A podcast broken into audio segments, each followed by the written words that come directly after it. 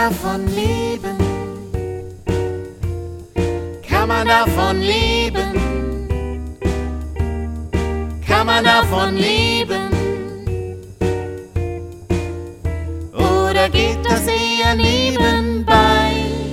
Heidi Dai und Rock'n'Roll. Kinderliedermacherin, Beruf oder Berufung? Alles, was interessant ist rund um Kindermusik und Kinderlieder. Yeah.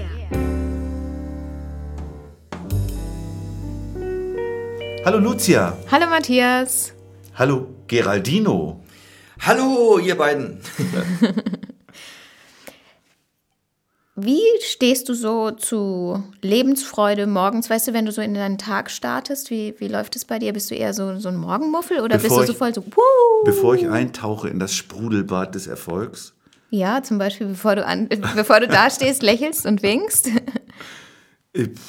Also ich bin kein Morgenmuffel, sagen wir mal so. Ich bin bei uns der Frühaufsteher, wobei es gibt schon noch Leute, die auch wesentlich früher aufstehen. Und ich bin dann auch, wenn ich aufstehe, da. Und, Ich mach zum Beispiel immer das auch- Frühstück. Und machst du immer Witzchen dann am Morgen oder so? Witzchen mache ich nie. Weder am Morgen noch am Abend. Nie, du machst nie Witzchen. Bist du nicht so. Also, wenn ich manchmal morgens aufstehe, dann bin ich so quietschig, das ist nicht immer der Fall. Und dann ähm, reime ich gerne mit meinem Sohn so ganz blöde Quatschlieder, die es wahrscheinlich nie, nie irgendwo hinschaffen werden. Aber ähm, manchmal kann ich so richtig blöd sein am Morgen. Und weißt du, was ich gemerkt habe? Wenn ich so richtig blöd bin am Morgen, dann wird der Tag meistens gut, weil ich dann so voller Lebensenergie bin und so voller Power, ähm, dass ich da richtig gut durch den Tag komme. Und ich glaube, Und wo kommt das dann her? Ich meine, wenn du blöd bist, daraus ziehst du Energie oder was, was das verstehe ich noch wenn, nicht. wenn man viel lacht, wenn man lacht am Morgen, dann kann Aber der Tag hast, du eigentlich bist doch nur gut blöd werden. und quietschig, hast du Ah gesagt. ja, blöd, aber blöd und quietschig Albern ist nicht, ist nicht, also damit ist albern gemeint. Ach so, okay. Ich dachte, hab's eher so in Richtung Nein. Gnat, gnatschig, knurrig Nein, interpretiert. Nein. Nein, das bin ich eher, wenn ich müde bin, so und so richtig. Und wenn du mir keinen Kaffee bringst, wenn ich keinen Kaffee am Morgen bekomme, dann bin ich echt schlecht gelaunt. Aber sagen wir, ich habe meinen ersten Kaffee getrunken, bin so voller quietschiger, ener positiver Energie, dann wird der Tag meistens gut. Und ich glaube, bei unserem heutigen Gast ist es immer so. Ich glaube, der strotzt einfach immer vor Energie, der ist immer voller Power, Lebensfreude, weil gefühlt ist der immer präsent da. Also ich habe dich, ich habe dich noch nicht erlebt, dass du irgendwie zurückgezogen und so für dich irgendwie bist, sondern wenn ich dich sehe, dann, dann lächelst du immer, dann bist du immer glücklich und immer Ich habe ihn, da. ich hab ihn aber auch schon äh, auf dem Sofa mit der Kuscheldecke erlebt. Ja, Äh, zwischen echt? 3 Uhr nachts und 6 Uhr früh. das äh, ja okay, aber drei Gibt's auch. Stunden wollen wir ihm gönnen, oder? Das nennt man Schlaf. gibt auch Momente, wo das. Äh, Also gehst du nicht mit bei meiner These über Geraldino. der hat auch seine ganz beschauliche Seite. Das Ja? glaubt man immer nicht, aber der kann auch mal, wie ich weiß mal, wir haben mal eine Nacht lang durchgepuzzelt zusammen. Oh ja, yeah, das stimmt. Das ist schon sehr lange her und da, da haben wir uns den Unmut meines Sohnes äh, zugezogen, weil wir haben, wir haben Schloss Neuschwanstein besucht gemeinsam, haben, aber er war nicht mit und dann haben wir ihm so ein Puzzle mitgebracht vom Schloss Neuschwanstein, 1000 Teile oder so, Ah, also ein 5000er, ja. relativ großes Puzzle und das haben wir ihm mitgebracht und dann haben wir es aber in der Nacht, als er schlafen musste, fertig gepuzzelt. Ist er heute noch sauer. Schönen Gruß. Okay, also Hauke hat dann Geraldino eher negativ in Erinnerung, ja, wenn ihr da Nein, fertig nein, gepuzzelt habt. Ich, äh, ich weiß noch, das ist, das ist eine, als Hauke klein war, hat er äh, folgende Behauptung über Geraldino gemacht. Er hat gesagt, ich finde Geraldino so gut, weil der klingt selber immer noch wie ein Kind. Und das ist ja schon mal ein hohes Kompliment eigentlich für einen Kinderliedermacher. Für einen 63-Jährigen. Naja, damals warst du ja noch jünger. Aber ich glaube, das ist auch die Energie, die ich beschreiben möchte mit diesem Sprudeln und lebendig sein. Ich glaube, das ist dieses Kindsein und dieses, diese, dieses kindliche. Also ich habe dich ja auch bei letztes Jahr erlebt beim Deutschen Kinderliederpreis auf der Bühne. Das, das hat was total Lebendiges und Nahes und ähm, ich glaube, da stehen die Kinder drauf. Cool. Dann kann ich es ja noch ein paar Jahre machen. Ja, solltest du unbedingt.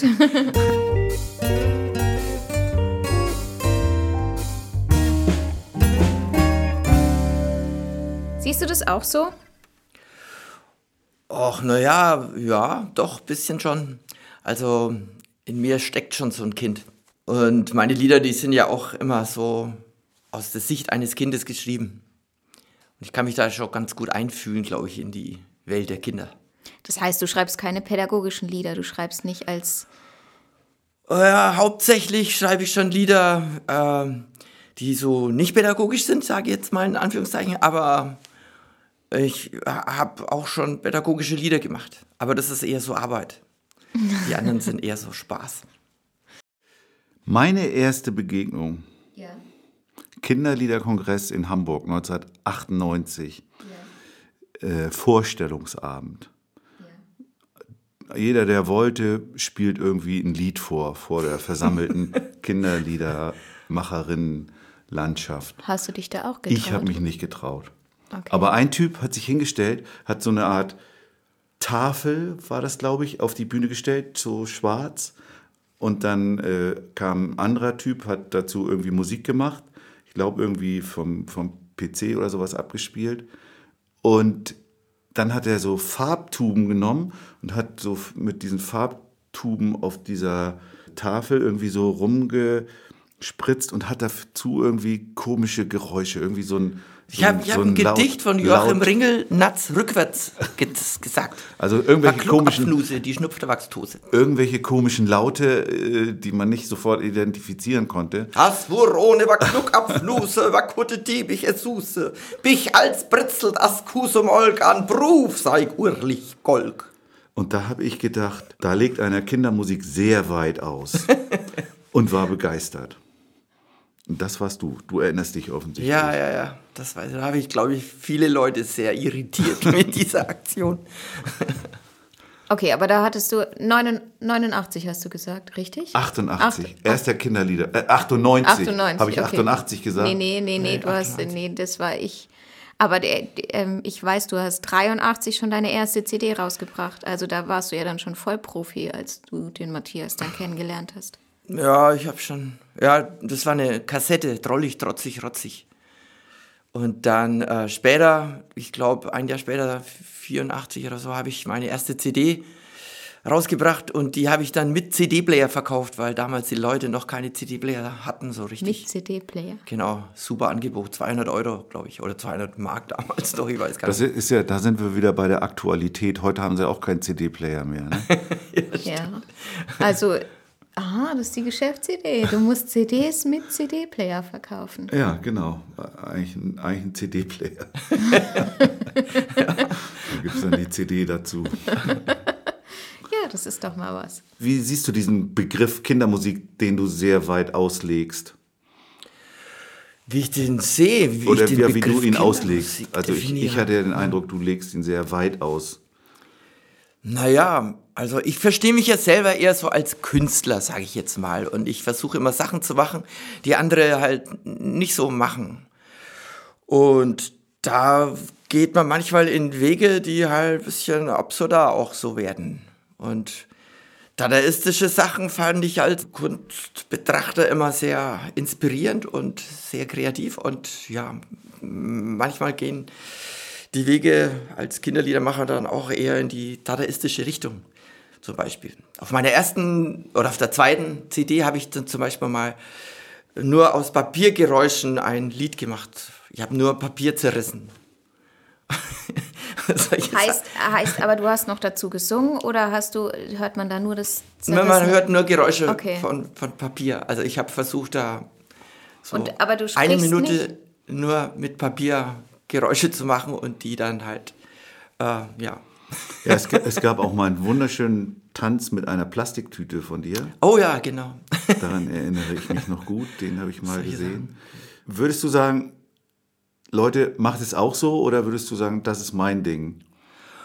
Kopiert mich ja nicht. Nee, nein, nein, nicht, Nein. nee, kopieren meine ich nicht, sondern Ja, ich legt, weiß, es auch, legt es auch weit aus, macht irgendwas, dehnt diesen Begriff, von Kindermusik aus oder lasst mich das machen? Ich bin der Special und ihr macht bitte weiterhin. Ach nee, so sehe ich das nicht. Also, Es ist kein Alleinstellungsmerkmal, jetzt irgendwie dadaistische Musik für Kinder zu machen. Nee, nee, das wenn jemand die Lust äh, hat, spürt, sowas machen zu wollen oder zu müssen, dann soll er das machen. Also ich finde, alles, was aus einem so rauskommt, was man machen will und muss, das muss man halt tun. Und ja, so ist es bei mir halt auch. Ich habe äh, manchmal Ideen irgendwie und äh, ich bin jetzt so jemand, der die versucht dann auch immer möglichst schnell umzusetzen. Und im Nachhinein äh, überlege ich mir dann, hättest du das gebraucht oder nicht? Aber ich mag es halt einfach, weil ich denke, ja, wenn man eine Idee zu lange aufhebt, dann wird sie alt und schimmlig. Und Hast du immer alle. Ideen, die du hattest, umgesetzt? Oh, die meisten schon. Also manchmal hat meine Frau gesagt, ey, das magst du jetzt bitte nicht.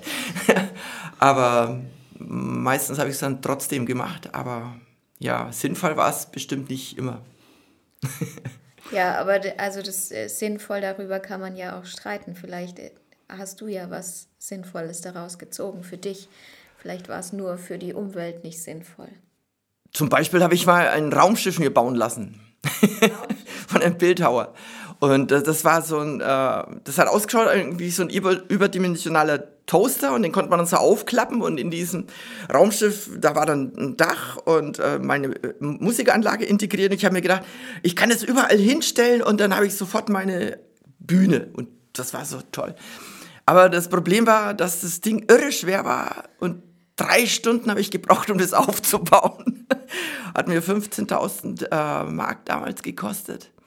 Und ja, das war eigentlich ein Griff ins Klo, wenn ich ehrlich bin. Ich habe das ist- dreimal das aufgebaut und dann hatte ich keine Lust mehr und habe das äh, jemandem verkauft.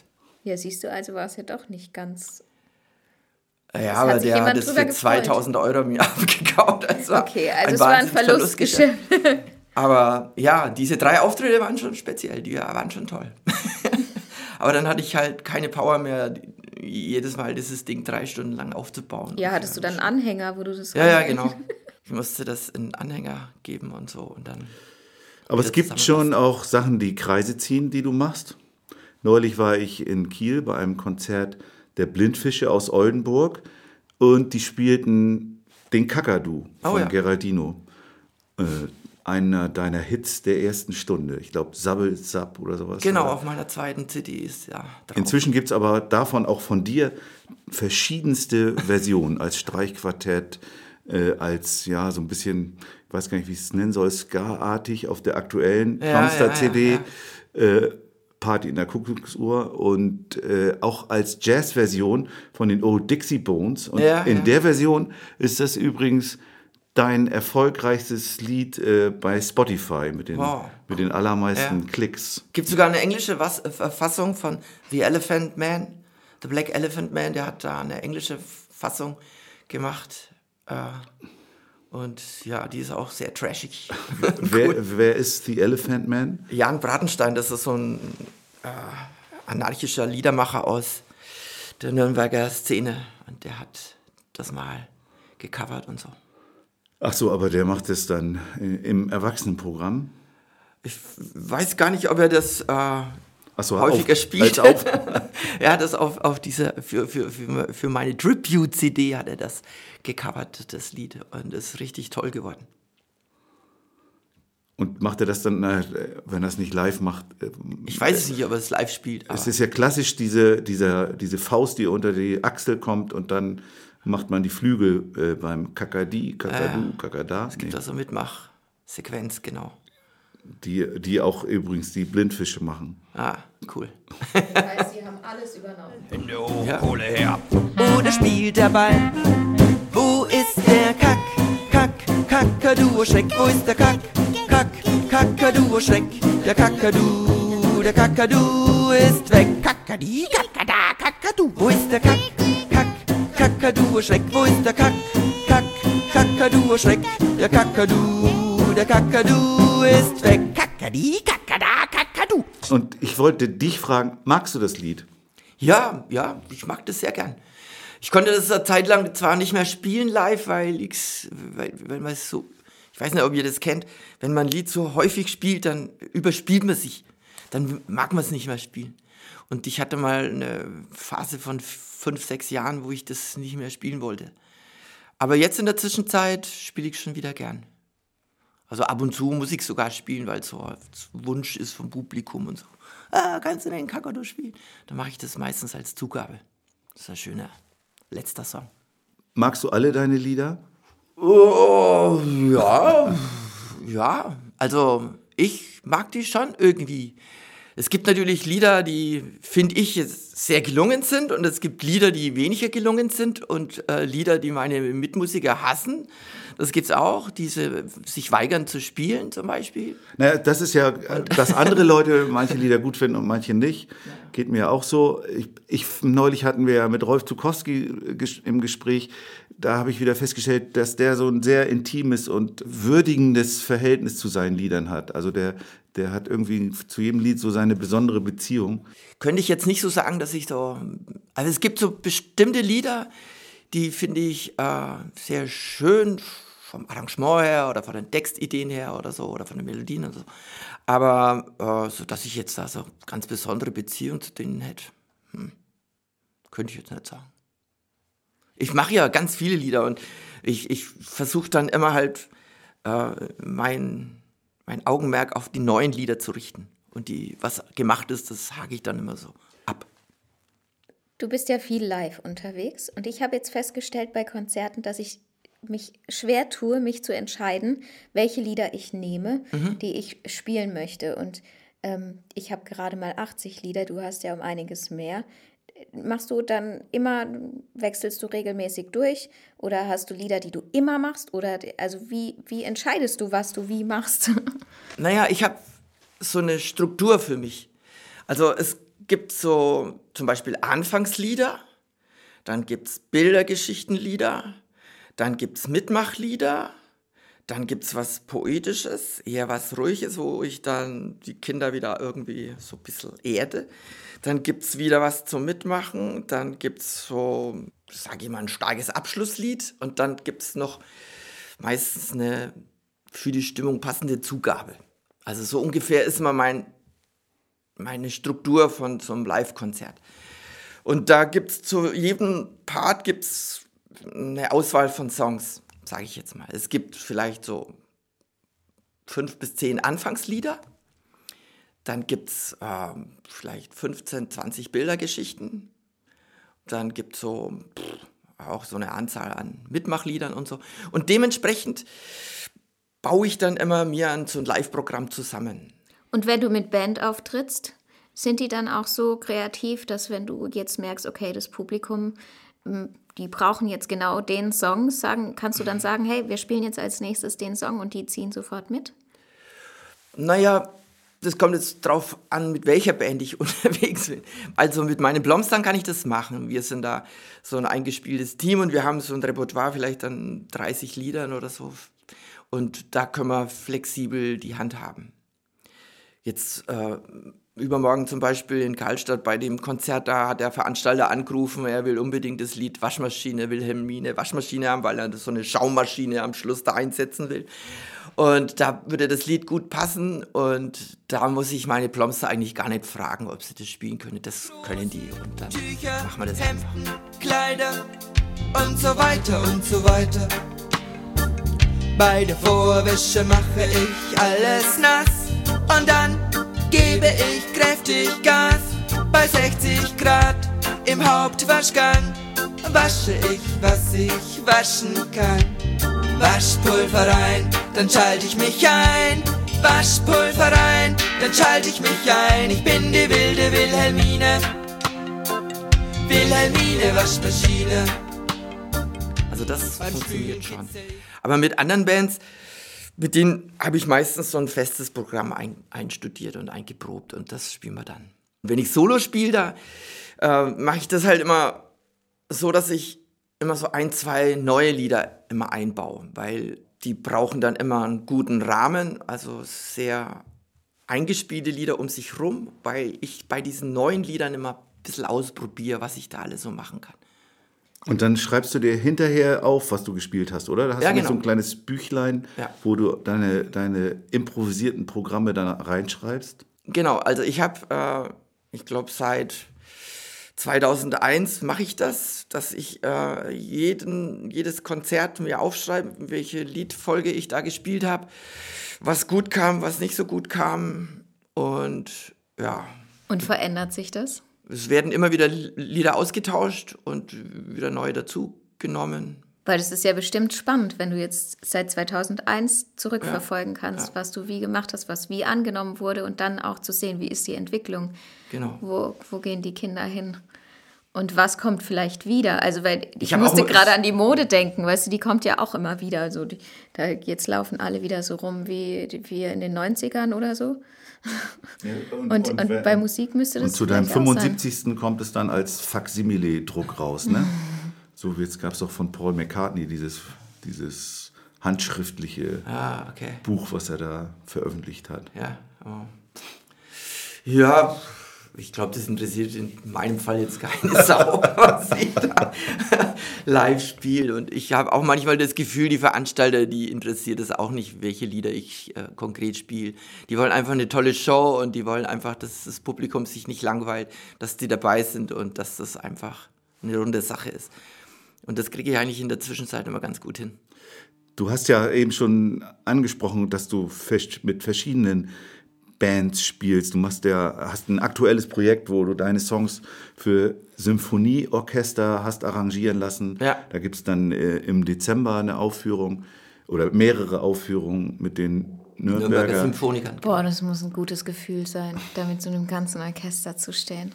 Davon träumen übrigens viele Kollegen von uns, weißt du noch? Ja, ja, genau. Ich wollte auch mal zurückblicken. Und Geraldino hat, hat es umgesetzt. Ja. Das ist ja auch immer das. Er macht immer alles, was er sich vornimmt. Wir träumen ja, aber nur er, davon. aber er findet wohl die Leute auch, die das mit ihm gemeinsam ich machen. glaube, er kann auch gut Leute bequatschen dann. Naja, und ich investiere halt auch viel Energie und Geld in diese Wahnsinnsprojekte. Und da ist meine Managerin gar nicht immer so begeistert davon, weil ich äh, ja in dem Moment auch viel ja, Geld in den Sand setze, sag ich jetzt mal, wo sich überhaupt nicht abzeichnen kann, ob sich das äh, rentiert, ob da wieder was reinkommt irgendwie. aber du Weil den zum Beispiel die Arrangements für dieses Orchester, die haben jetzt über 10.000 Euro gekostet. Und das einfach mal in Vorleistung zu geben und, und gar nicht zu wissen, ob Aber, das die hast du, aber das Geld hast du doch über Crowdfunding reingekriegt, ne? Ja, unter anderem, ja, weil, ja, da habe ich dann, da kam dann Corona dazwischen und dann haben wir nicht mehr gewusst, wie man das alles finanzieren soll. Und dann äh, haben wir so eine Crowdfunding-Aktion gemacht, genau. Weil sonst hätten wir das in der Phase nicht stemmen können. Ja, aber die war doch ziemlich erfolgreich, wenn ich mich richtig erinnere. Ja, das hat mich auch überrascht, dass äh, so viele Leute in so kurzer Zeit äh, da Geld gegeben haben und ja, da war ich echt begeistert. Da haben wir immer, innerhalb von einer Woche 5000 Euro zusammengesammelt. Das war Wahnsinn. echt super. Es gibt ja auch noch weitere Projekte. Du hast mal mit einer Big Band eine CD gemacht. äh, Du hast mit Das war auch so ein finanzielles Fiasko, sage ich jetzt mal.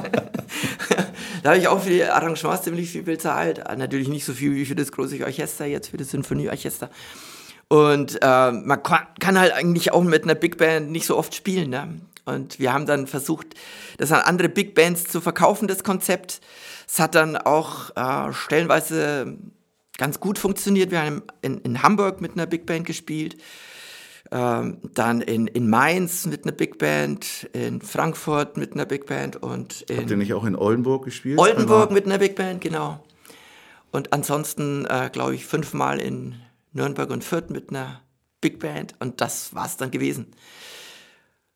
Also das, es hat sich finanziell überhaupt nicht. aber das kann man doch theoretisch jederzeit wieder rausholen, oder nicht?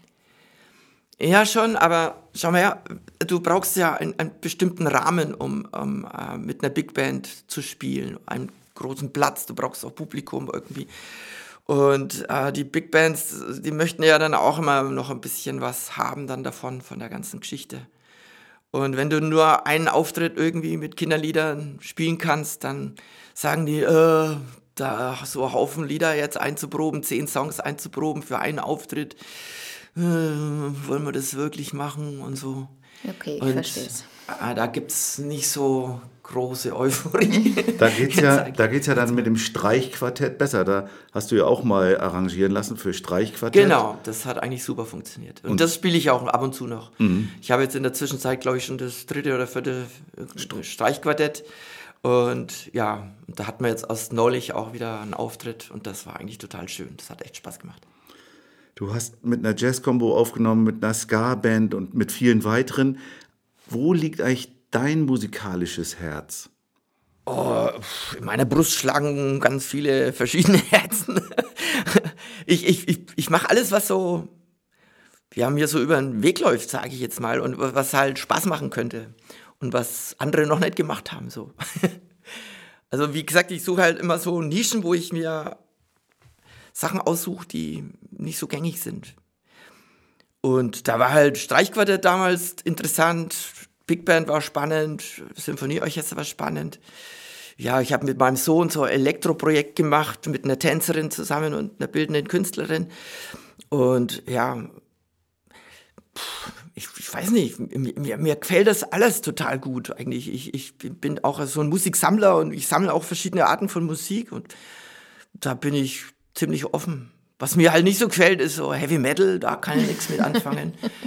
Dann äh, so Volksmusik in, nur in, in, in bestimmten Kreisen, also Kreisen, sage ich mal. Und äh, Schlager geht Obwohl gar Volksmusik, nicht. so, so, so richtige Richtige Volksmusik, Volksmusik finde nicht, ich nicht so volkstümliche vom, Genau. vom Florian Silbereisen oder so. Aber so richtige Stubenmusik, die gefällt mir schon auch sehr So gut. eine Blaskapelle, die Ja, irgendwo. genau. Das ist doch auch. Mit da- Posaunenchor habe ich Da auch gibt es schon doch auch ein Herz bei dir, oder? Auf jeden Fall. Ja, ja, das kommt ja auch aus, aus meiner Kindheit dann auch so. ja, Ich habe ja mit meinen Eltern im Da viel sollten, das ist das ein gutes wir jetzt, Stichwort. Genau, da sollten wir jetzt mal noch ein bisschen genauer hinschauen, oder? und mal uns deine Lebenslieder angucken.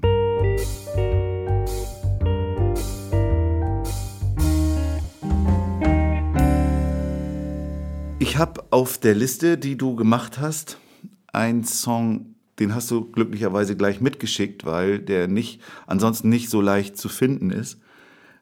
Und zwar heißt der Milovic Oh ja. von 1984 von einer Band, die heißt Chaotic Strings. Und ich habe mich dann gefragt, als ich das Stück gehört habe, wo sind die Strings? Das ist doch ein. äh, für mich war das irgendwie so ein Vokal. Vokalstück ja. mit, mit leicht, also es ist auch da nicht wirklich Text, aber mit leicht fränkischem Einschlag, oder? Ja, das war so eine dadaistische Kabarettgruppe äh, äh, oder Musikgruppe auch hier bei uns in der Gegend. Und die haben aber wirklich auch mit Cello gearbeitet.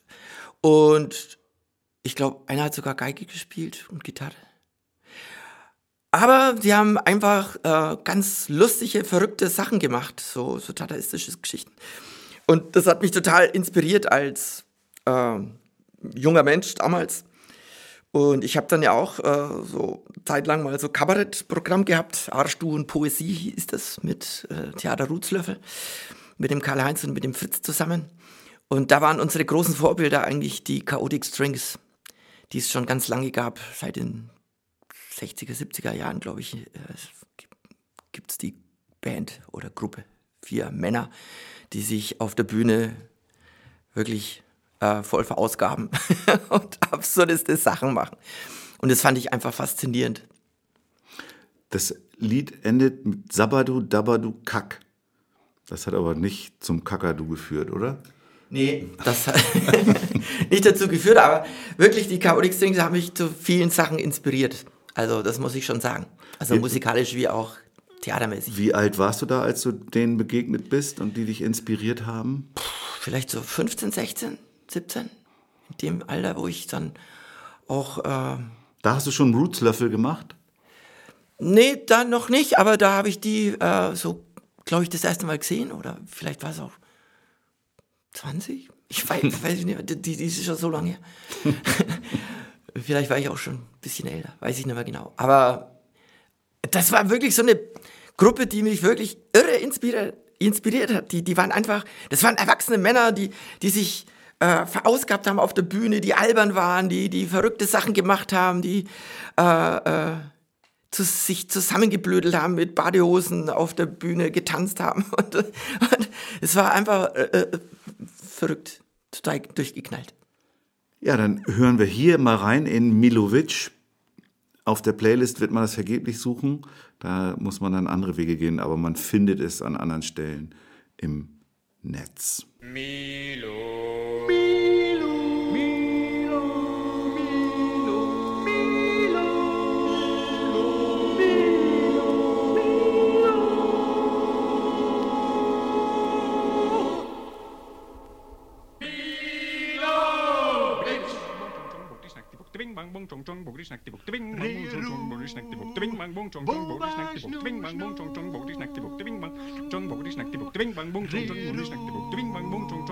Das nächste Lebenslied von dir heißt Call Me the Breeze von J.J. Cale 1972.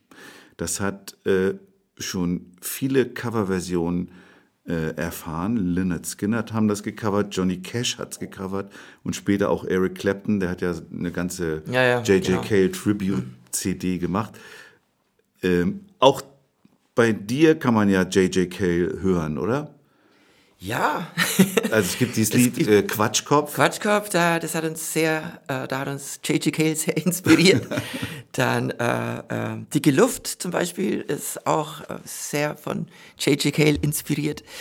Ja, und ähm, J.J. Cale ist also faszinierend, also finde ich. Der hat so einen ganz eigenen Sound kreiert und das war eigentlich auch meine erste, oder mit die erste Schallplatte, die ich mir gekauft habe als Jugendlicher, als junger Erwachsener, die Naturally. Und ähm, J.J. Cale ist quasi die Schnittmenge all unserer Musik, sage ich jetzt mal. Weil wenn wir mit den Plomstern auf Tour sind, äh, da ist echt schwierig, Musik im Radio, also im, im CD-Player anzuhören. Aber J.J. Cale geht bei uns allen. Und das ist irgendwie, finde ich immer faszinierend. Und das ist ja auch die super Autofahrmusik, finde ich. Also du wir- wirst mit 120 auf der Autobahn dahin fahren und du kannst durch ganz Europa fahren.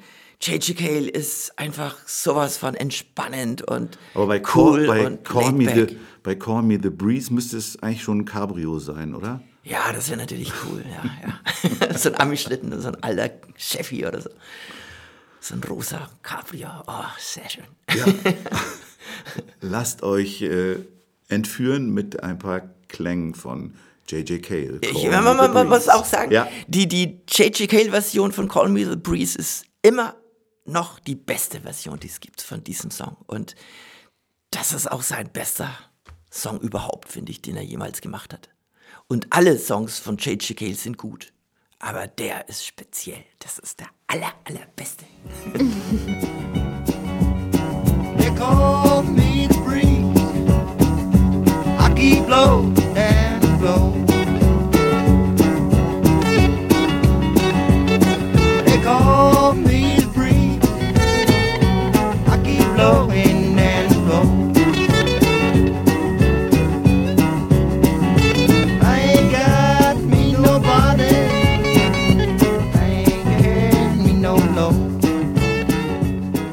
Auf meinem Spotify-Account habe ich eine Playlist, so drei Stunden Playlist mit Autobahnliedern. Oh, Also das sind alles nur äh, Lieder zum Thema Autobahn, habe ich auch mal für irgendeine Fahrt zusammengestellt. Und es gibt da naturgemäß auch ein paar Versionen, Coverversionen von dem Song Autobahn von Kraftwerk.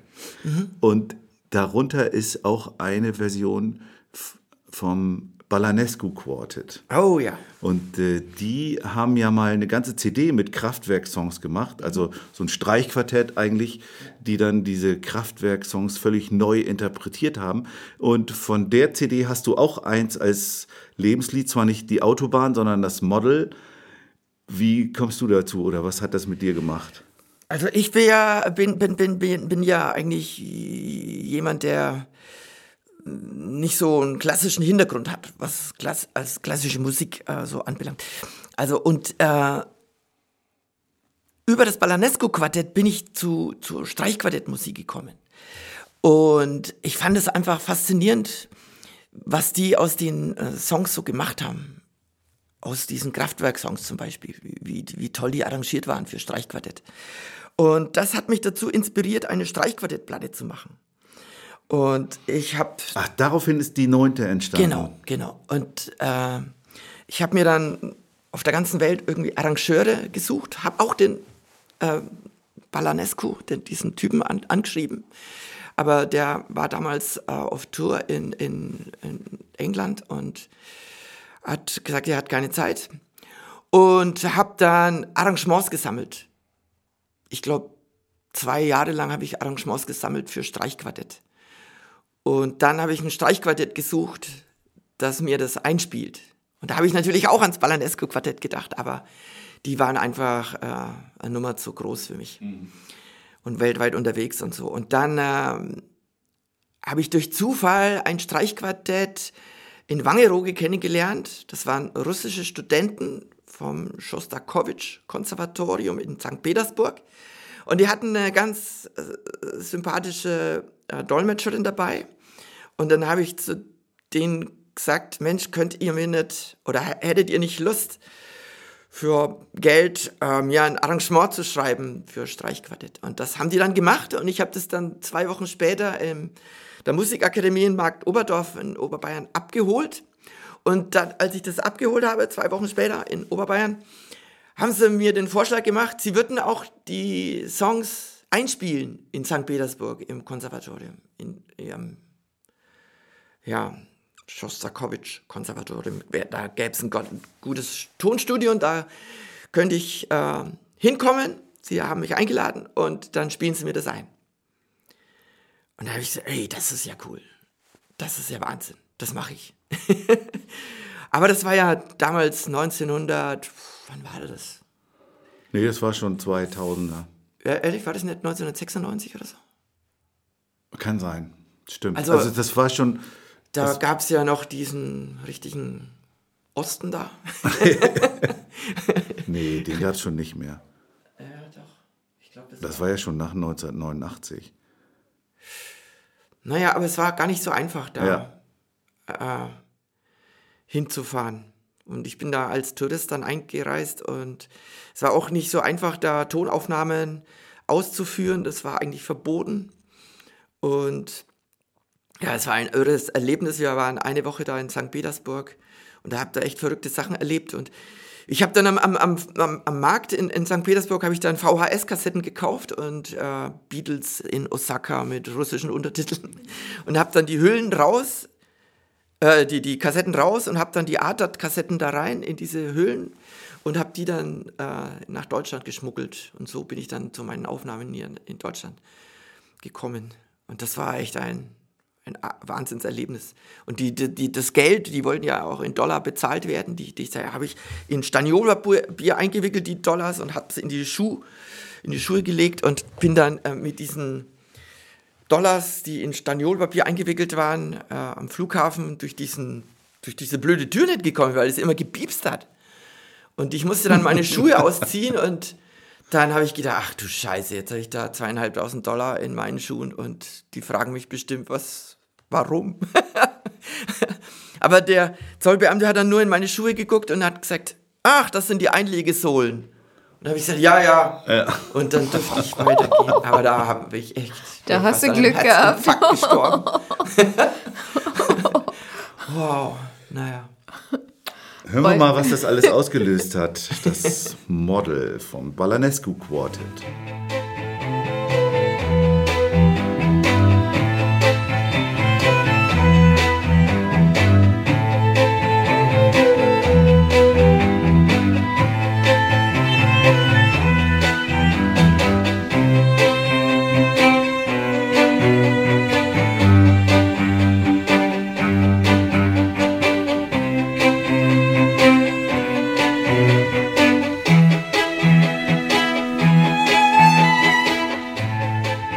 Übrigens auch äh, gelobt ein anderes Lied von dem Album Hanging Upside Down von David Byrne, der ja auch, von dem du mir ja dieses hier mit allen auch empfohlene Buch Wie Oh ja. Musik wirkt Ja, ist, der sich ja auch viel so beschäftigt und ein Wanderer zwischen den Welten ist.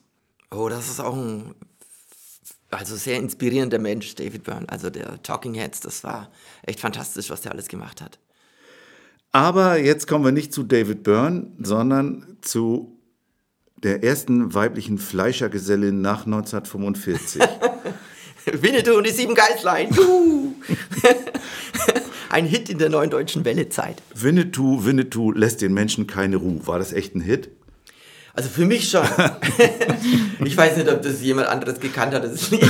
Aber ich habe irgendwie so eine Maxi-Single mal in die Finger gekriegt da in dieser Zeit und das hat mich echt total geflasht, weil das so frech war und so rotzig und so einfach. Und ja, ich habe ja auch in der Zeit eine Band gehabt, Staubsauger nannte sich die. Und wir haben auch drei LPs gemacht, eine Doppel-LP und zwei normale LPs. Und ja, diese Zeit fand ich die kreativste Zeit überhaupt in unserer ganzen Kulturzeit in Deutschland, sage ich jetzt. Da konnte man alles machen und da war das Handwerk nicht so wichtig, sondern die Idee war da im Vordergrund gestanden. Und ich fand das auch so wahnsinnig toll, was in dieser neuen deutschen Wellezeit alles passiert ist. Und da gab es ja die tödliche Doris und ach, äh, Duff und Dora und die Marinas und äh, es waren einfach so, das war ein, ein Kreativ-Wahnsinn, was da abge abging in der Zeit und, und diese Zeit hat uns da auch inspiriert, ähm, eine Band zu gründen und die nannte sich Staubsauger und wir haben da auch irre schöne Sachen gemacht und verrücktes Zeug irgendwie und das war ein Lied, das mich halt zu dieser Band mit inspiriert hat. Und am Ende ist der böse Wolf dann doch tot. Och ja. Aber wir machen nicht das Ende. Wir machen einen anderen Ausschnitt. Auch das findet man auf keiner äh, Spotify-Playlist, sondern da muss man auch wieder ein bisschen im Netz suchen gehen. Zum Glück hat der Geraldino selber so viel Musik auf Spotify, dann haben wir nicht so Probleme, die Liste voll zu kriegen. Wer kommt denn als Verdächtiger in Frage? Wie? Wie? Winnetou? Das kann nicht sein. Nein, nein, nein, nein, nein, nein. Ich verstehe schon. Der böse Wolf. Natürlich.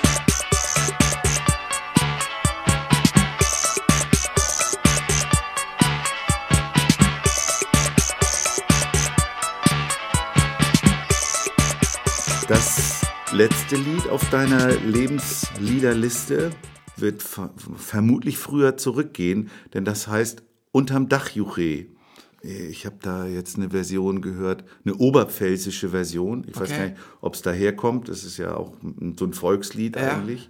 In dieser oberpfälzischen Version kommt dann aber so ein Teil, der heißt Kakadu, Kakada, Kakadi oder so Ah, ähnlich. echt? Ernsthaft? Ja. Bei diesem Lied? Da- Ich, ich dachte, aha, das, das will er mir damit sagen, aber war gar nicht. Also, äh, Vögel kommen drin vor. Ja. Aber ein Kakadu ist mir nicht bewusst. Zu diesem Lied gibt es auch eine lustige Geschichte zu erzählen. Ich habe mal ein Buch geschrieben, Der Grabsänger. Und da in diesem Buch äh, beschreibe ich mein, meinen musikalischen Werdegang letztendlich so, unter anderem. Deinen frühen, meinen frühen dein musikalischen vor Werdegang. Kinderliedermacher wäre Genau, der geht so bis zum 23. Lebensjahr ungefähr. Und er fing damit an, dass ich viel mit meinen Eltern im Auto gesungen habe. Mein Vater war äh, Fußballspieler, also so ein hobbymäßiger Fußballspieler und wir sind jeden Sonntag Auch beim TSV Wolkersdorf. ja, da hat er auch gespielt. Sind wir äh, zu Spielen gefahren. Entweder auf den Fußballplatz nach Wolkersdorf oder halt in die Region. Und wenn wir in die Region gefahren sind, sind wir mit unserem 600er Fiat da äh, aufgebrochen und äh, da wurde immer gesungen im Auto. Unter anderem halt auch so Kerberliedler, so Spaßliedchen, Volkslieder und so. Und äh, dieses Lied- Kerberliedler, das musst du, glaube ich, für den Rest der Welt Republik erklären. mal erklären, was Kerberliedler Also sind. in, in, in Franken gibt es da so eine Tradition, da gibt es Kirchwein, Kirmes oder wie? Rummel, Jahrmarkt. Rummel, Jahrmarkt. Kirchwein. Und da gibt es halt ein Bierzelt und in diesem Bierzelt wird gesungen. Schnatterhüpfeln oder Kerberliedler, das sind dann einfach so äh, äh, Hans bleibt da, man weiß ja nicht, wie's wieder wird. Hans bleibt da, man weiß ja nicht, wie's wird. Es kann regnen, es kann schneien, es kann da die Sonne scheinen. Hans bleibt da, man weiß ja nicht, wie's wird. Und auf diese Melodien hat man dann halt irre viel Texte gemacht. Lieder, 100 Strophen irgendwie und jeder hat dann wieder, jedes Dorf hat seine eigenen Coverliedler gehabt und dann hat man halt also gesungen. Und unter anderem haben wir, im Auto halt auch gesungen und das Lied, das ich mit meinen Eltern am liebsten gesungen habe, das war Unterm Dach, Juhi. Und das geht ungefähr so. Unterm Dach, Johe, unterm Dach, Johe, hat der Sperling seine Jungen. Wenn der Abend naht, wenn der Abend naht, fängt die ganze Meute an zu summen. Summ, summ, summ, summ. Und dann hat mein Papa und meine Mama, die haben dann Summ, Summ gesungen und ich habe dann drüber gesungen. Oder Mama und ich haben Summ, Summ gesungen und Papa hat drüber gesungen. Oder, na, so. Und das ging dann so Summ, Summ, Summ. Könnt ihr das mal machen? Jetzt Summ, summ, summ, Ihr summt weiter und ich summ, sing summ, summ, Alte summ, wach summ, auf summ, und lass summ, mich summ, rein, summ, summ, sonst schlag ich summ, dir summ, summ, den Schädel ein. Summ, summ, Alte wach auf und lass mich rein, sonst dreh ich dir die Scheibe rein. Summ, summ. Ein Spatz, der hat ein Vögelein, er vögelt hin und her, lange, lang ist her, lange, lang ist her. Und wenn er zu seiner Alten kommt, dann vögelt er noch mehr, lange, lang ist her, lang ist her. Naja. Und das, das, das Lied, das habe ich dann mal in der Grundschule in Auch der, mit der Strophe? auch mit der Strophe gesungen. Ich wusste ja nicht, was das als Sechsjähriger so bedeutet. Ach so, du hast. Also als Kind, das Als Kind habe ich das dann in der Schule mal vorgesungen. Zum, bei uns in der Grundschule, da muss man zum Noten singen, immer vor die Klasse treten und ein Lied singen. Und man konnte sich dann eins auswählen aus unserer Mappe halt. Wir haben immer so Kirchenlieder, Kinderlieder, Volkslieder gesungen. Und man durfte aber auch eigene Lieder singen. Und das habe ich dann vorgesungen. Und der Lehrer hat dann einen roten Kopf gekriegt, hat dann mich unterbrochen bei dieser Strophe. Und er hat dann mir einen Zettel mit nach Hause gegeben, dass er mit meinen Eltern sprechen möchte. mein Vater, der fand das total lustig. Meine Mutter hat sich total geschämt. Die fand das ganz schlimm und ganz schrecklich. Aber die beiden sind dann zum äh, Lehrer gegangen und mein Vater hat gesagt, das ist ja nicht so schlimm, das singt man halt da bei uns im Wirtshaus oder im Bierzelt und das ist da nicht so tragisch und der Bub weiß doch gar nicht, was das bedeutet und so. Und der Lehrer hat dann halt meinen Eltern dann gesagt, also sowas singt man mit Kindern nicht und hat sie halt dann pädagogisch aufgeklärt, was sinnvoll ist und was nicht sinnvoll ist. Naja, aber das war dann schon lustig, als ich dann immer durchs Dorf bin und mein Vater hat das natürlich auch im Wirtshaus dann erzählt am Stammtisch. Und wenn ich dann im AEG-Laden eingekauft habe, wenn ich dann Gummibärchen einkauft habe, oder dann hat es immer summ, summ, summ. hat man dann immer gehört, ah, dann wusste ich schon, naja, die kennen auch schon die Geschichte. Also damals warst du schon berühmt, ja? Ja, ja. Aber das war eine Berühmtheit, die man nicht unbedingt will. Also wir hören jetzt hier die nochmal die oberpfälzische Version mit dem Kakadu. Aha, Hörst dir auch mal an. die muss ich mir echt immer anhören. Die, die kenne ich wirklich nicht. Unterm Dach Juche, unterm Dach Juche, wohnt der Spatz mit seinen Jungen.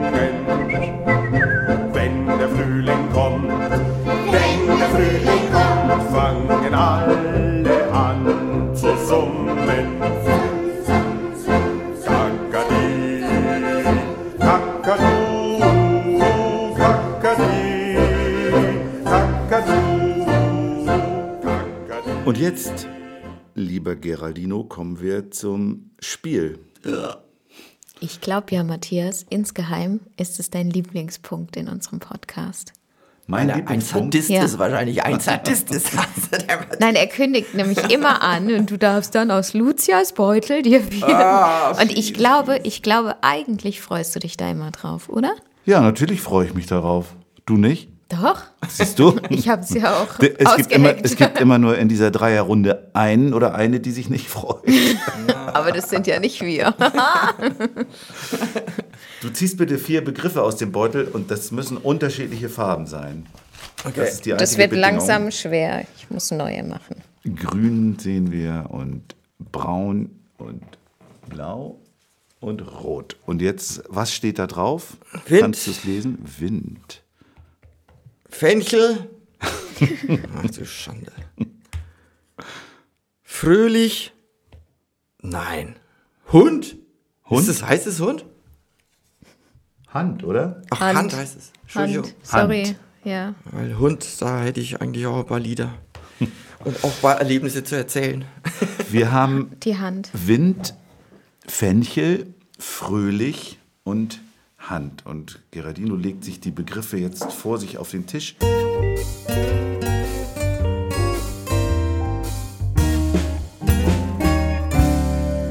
Greift zur Gitarre und möchte ein Lied in C-Dur komponieren. Mal was anderes. Ja.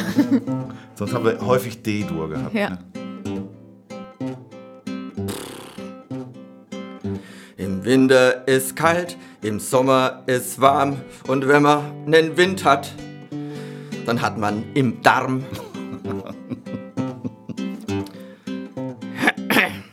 Ans hätte ich schon. Im Winter ist kalt, im Sommer ist warm. Und der Fenchel, der Fenchel, der Fenchel, der ist nicht kalt, sondern warm. Oh. Im Sommer ist kalt, im Winter ist warm. Und fröhlich bin ich heute überhaupt nicht. Nein, ich bin arm dran. Und der Arm,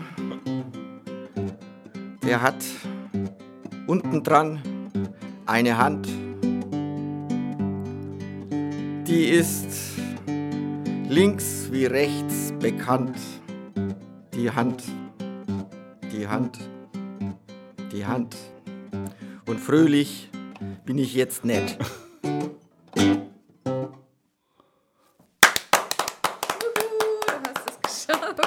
Hui Teufel! Im Sommer ist kalt, im Winter ist warm. Ja, und ich Das hätte ja jetzt gedacht, dass du, mit, nachdem du den Darmwind hattest, Ja, hätte der Fenchel der Fen- doch zur Beruhigung eingesetzt Ja. werden. Oh, Beruhigt den jetzt, Darm. Was du sagst. Beruhigt den Darm. Ja. Aber es war äh, cool. Sehr cool. Sehr cool. Cool und lässig. Naja. Dann kommen wir jetzt zum Heidi Die und Rock'n'Roll Fragebogen.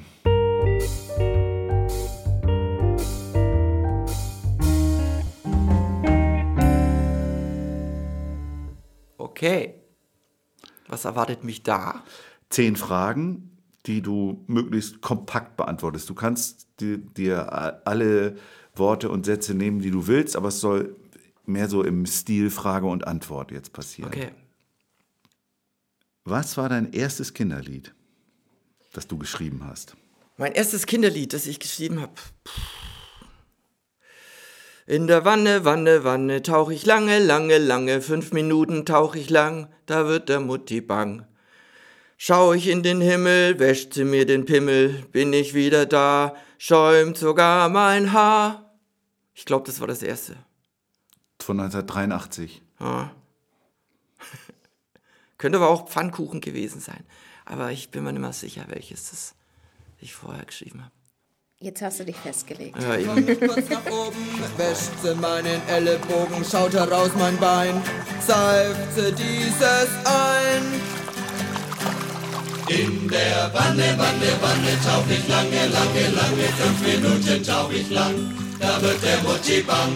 Bin ich wieder da, schäumt sogar mein Haar, schau ich in den Himmel, wäscht sie mir den Pimmel.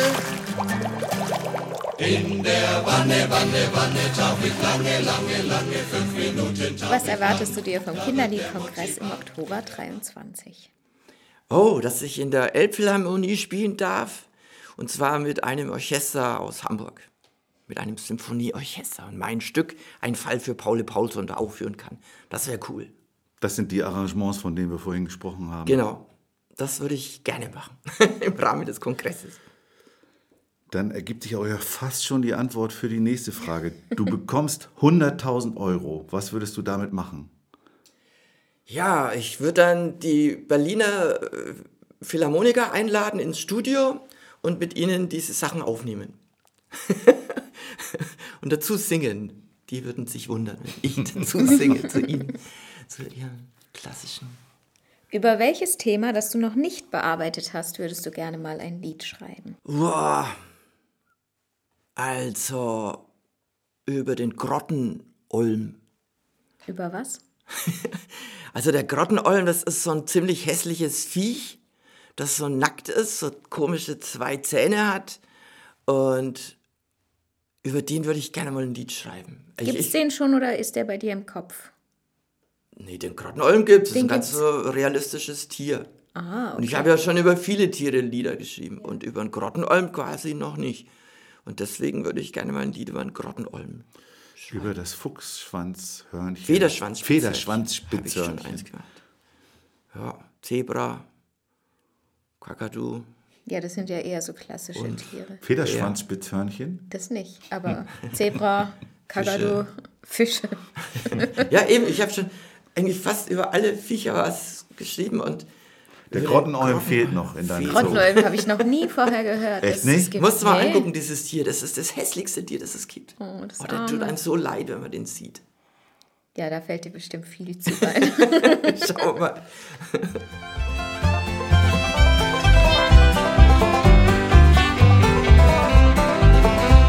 Ich habe ein süßes Lieblingstier, das Federschwanzspitzhörnchen. Ich kuschel ja so gern mit dir, dem Federschwanzspitzhörnchen.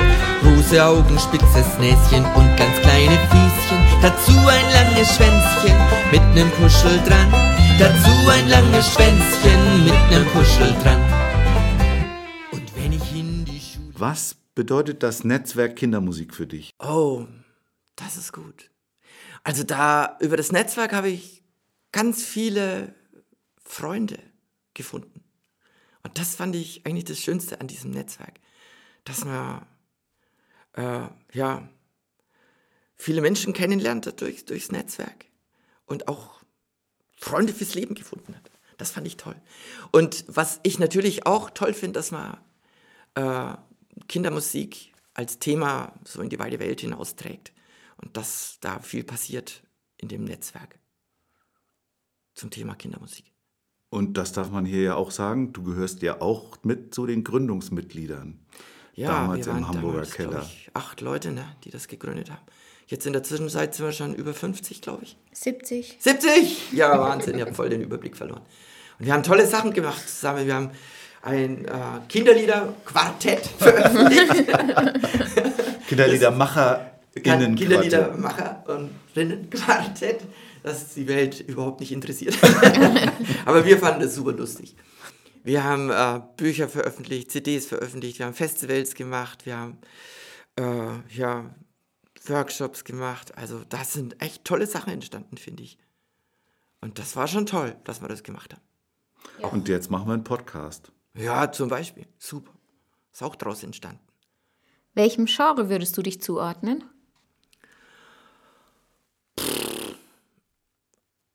Ja, ich bin Kinderliedermacher. Dem Kinderlied würde ich mich zuordnen. zuordnen. Also, ich, ja, was anderes fällt mir ni- nicht ein, weil ich bin kein Jazzer, ich bin kein Rocker, ich bin kein Folker, ich bin, ja, Kinderliedermacher. Eine unerwartete Verwerfung im Raumzeitkontinuum ermöglicht es dir, mit dem jungen, etwa 20-jährigen Gerd Grasshauser zu sprechen und ihm Tipps zu geben. Was würdest du ihm raten? Wow. Ich würde sagen, geh auf die Kunstakademie und nicht auf die Fachakademie für Sozialpädagogik. die Fachakademie für Sozialpädagogik hat mich sehr stark geprägt und das war in, im Nachhinein schon eine tolle Zeit, aber ich glaube, ich hätte mich für den künstlerischen Weg entscheiden sollen und nicht für den sozialpädagogischen Weg. Aber wärst du dann auch Kinderliedermacher geworden? Wahrscheinlich nicht. Aber eigentlich war der Weg schon okay, den ich gegangen bin. Der war toll, war super, war alles gut. Aber ja, wenn ich nochmal die Möglichkeit hätte, würde ich vielleicht das mal probieren, wie es mit der anderen Richtung sein könnte oder sein werden würde. Was ist die wichtigste Fähigkeit, die dich in die Lage versetzt, Kinderlieder zu schreiben? die wichtigste Fähigkeit, die mich. Naja, ich sage mal so. ähm, ich habe immer noch Ideen und ich bin ein kreativer Mensch und, und ich glaube ja, dass ich noch viele Lieder schreiben werde und ja, Fähigkeiten habe ich eigentlich keine. ich bin weder ein guter Instrumentalist noch ein guter Reimer. Ich bin kein Poet. Aber eigentlich haben wir das ja schon beantwortet. Ich, ich mache das halt einfach. Er ist Kind. Und, und weil ich es mache, mache ich es. Das passiert's. ich ich denke da vielleicht nicht so viel drüber nach. Ich mache es einfach. Das ist eine Fähigkeit. Das finde ich eine Kind. gute Fähigkeit, ja. Sehr schön. Perfekt. Du bist mit einer Zeitmaschine in die Vergangenheit gereist, denn du bist eingeladen zur Party bei den Cashs. Es sind viele Größen aus der Popwelt dort, zum Beispiel Chaotic Strings, J.J. Cale, all deine großen Stars. David Byrne. Genau, im Hause Cash ist es üblich, sich als Neuling mit einem Lied den Eintritt zu verdienen. Vor dem gemeinsamen Essen bittet Johnny Cash dich deshalb, eines deiner Lieder vorzutragen. Welches spielst du? Oh, ich glaube, ich würde den kleinen roten Badeschuh spielen, weil der hat mehr als drei Griffe. da könnte ich den Johnny Cash begeistern und beeindrucken, glaube ich, weil der hat auch immer nur mit drei, vier Griffen gearbeitet. kleine rote Badeschuh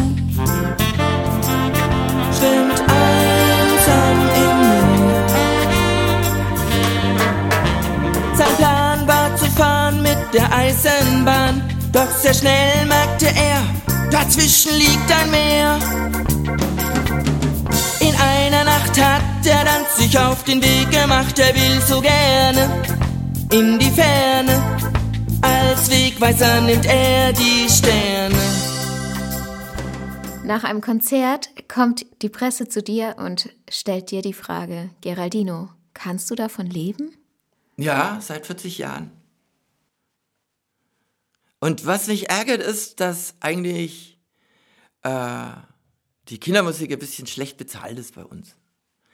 Denn die Erwachsenenkonzerte, ne, die können mal locker 25 Euro Eintritt verlangen für so ein gaggerles Rockkonzert oder so. Aber wenn du für Kinder spielst, so kannst du noch so toll sein irgendwie, dann, wenn du 12 Euro verlangst, dann schlagen sich schon alle die Hände auf den Kopf und sagen, so teuer ein Kinderkonzert. Und das Bewusstsein, das fehlt mir ein bisschen in unserer Gesellschaft. Dass auch Kinderkonzerte für Erwachsene sind und dass die eigentlich auch ein bisschen mehr wert wären als 5 Euro zum Beispiel. Ich stimme dir da voll und ganz zu, aber ich habe mir gerade gedacht, naja, zu einem Rockkonzert kann man auch alleine gehen. Zu einem Kinderkonzert gehen meistens die Eltern mit. Das heißt, es sind immer gleich mehrere Personen. Vielleicht schlagen die deshalb den, die Hände über dem Kopf zusammen. Naja, also Oder? ich sag mal so, wenn, wenn dir dein Kind nichts wert ist, dann gehst du halt da nicht hin. Und wenn du meinst, das wäre eine wertvolle Sache für dein Kind, dann gehst du dahin. Weil wenn du in, in einen Freizeitpark gehst, äh, nach Geiselwind oder was, da zahlst du auch 15 Euro Eintritt oder 20 Euro oder so. Oder nach Disneyland, da Da zahlst du hast du 80 recht, Euro. ja. Das wird so ein Ja. Schwachsinn. Der genehmigte Eintritt für Kinderkonzerte liegt eher so im Bratwurstbereich. Genau. Das ist, was so Ja, nervt, finde ja. ich. Und heutzutage kostet eine, eine Schachtel Zigarette 8 Euro, verstehst? Und wie viele Eltern rauchen denn und geben da einfach mal so locker 8 Euro aus? Und wenn du dann sagst, ein Kinderkonzert, im Kindergarten spiele ich 8 Euro, das Kind eintritt und, oh, 8 Euro, das kann man doch nicht verlangen von den Eltern. Da äh, Stimmt, erntest ja. du Entrüstung und so. Und da denke ich halt, in unserer Gesellschaft ist da kein Bewusstsein dafür da. Weil ich habe halt eher In anderen, an- ganz kurz noch, in, in, in Schweden oder Holland, da gibt es ein ganz anderes Bewusstsein. Da geben die Kinder, äh, die Eltern viel mehr für Kinderkultur aus. Gut, aber da, da, wird, da spielt Bildung für Kinder auch eine viel größere Rolle. Also die, die investieren ja auch in Erzieher und so viel mehr Geld. Ja. Also das, ich glaube, das ist so ein grundlegendes Problem, weil ich, weil ich bin gut. eher der Meinung, dass, dass viel mehr Fördermittel zur Verfügung stehen müssten, um so, um Kultur für Kinder möglich zu machen. Weil es gibt so viele mittellose Familien, die sich einfach nicht leisten können. Natürlich geben die, setzen die die Prioritäten vielleicht auch anders, aber ähm, für mein Empfinden müsste viel mehr Geld zur Verfügung sein, um für alle Kinder Musik oder Kultur allgemein greifbar und möglich zu machen. Und Ja. ich glaube, da finde ich, also das ist immer so mein Ansatz, ich glaube, da müssen wir hin. Natürlich ist auch das richtig. Man Für beide Sachen, die ihr ansprecht, einmal das Bewusstsein äh, verbessern und schaffen für den Wert von Kindermusik, aber auch politisch äh, da mehr Wege zu ebnen, um sowas zu unterstützen, machen wir ja diesen Podcast. Yep. Stimmt, ja. Und wir hoffen, dass wir auch heute wieder ein kleines Bausteinchen dazu beisteuern konnten. Und wenn wir in die Zukunft reisen, du wirst sehen, in 100 Jahren hat sich da viel verändert. Bleiben wir mal so positiv. Das nehmen wir mal als wunderbares Schlusswort, Ja, ja. denn wir sind am Ende des Fragebogens und am Ende des Podcastes. Vielen Dank, dass du dich uns ausgeliefert hast heute. Ich habe zu danken für die Einladung, dass ich mit euch reden durfte. Danke, dass du uns auch beherbergst. Gern geschehen. Wir haben ja genau die Übernachtungs-, das Übernachtungsquartier bei dir beziehen dürfen. Hier an den Tagen in Nürnberg, wo wir aufnehmen, im High Street Tonstudio von Grello, bei dem wir uns auch wieder bedanken, der hier wunderbar für den guten Ton sorgt. Dankeschön. Ja, und dann könnt ihr uns schreiben über Facebook, Instagram oder per E-Mail, wenn ihr Fragen habt, Wünsche, Anregungen, Feedback. Und wenn ihr die Playliste zu dieser Folge hören wollt, dann schaut auf Spotify oder in den Show Notes unseres Podcastes vorbei. Und vielleicht sollten wir auch noch mal darauf hinweisen, wir treffen uns regelmäßig in einer Arbeitsgruppe für den Kinderliedkongress, wo wir über spannende Themen sprechen, ähm, wie zum Beispiel Humor im Kinderlied war schon Thema. Cybermobbing haben wir äh, Das als nächstes Thema. zum Ja. Beispiel. Genau, wie, also- das, wie das, äh, was es mit Kinderliedernmacherinnen macht. also der Weg in die Öffentlichkeit und wie man Feedback bekommen kann und wie man damit umgeht, würde ich das jetzt mal so grob bezeichnen. Also wir beschäftigen uns mit wichtigen Themen und wenn ihr da dabei sein wollt, dann schaut doch auf der Homepage von www.kindermusik.de und da findet ihr viele weitere Informationen dazu. Ansonsten bewertet uns. Wir freuen uns über fünf Sterne. Was anderes gibt's nicht, oder?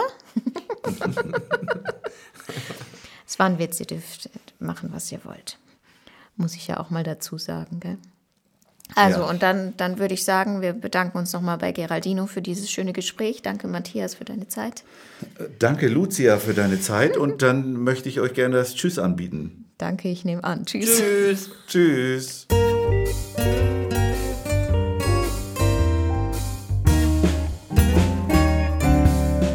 Kann man davon leben? Kann man davon leben? Kann man davon leben? Oder geht das eher nebenbei?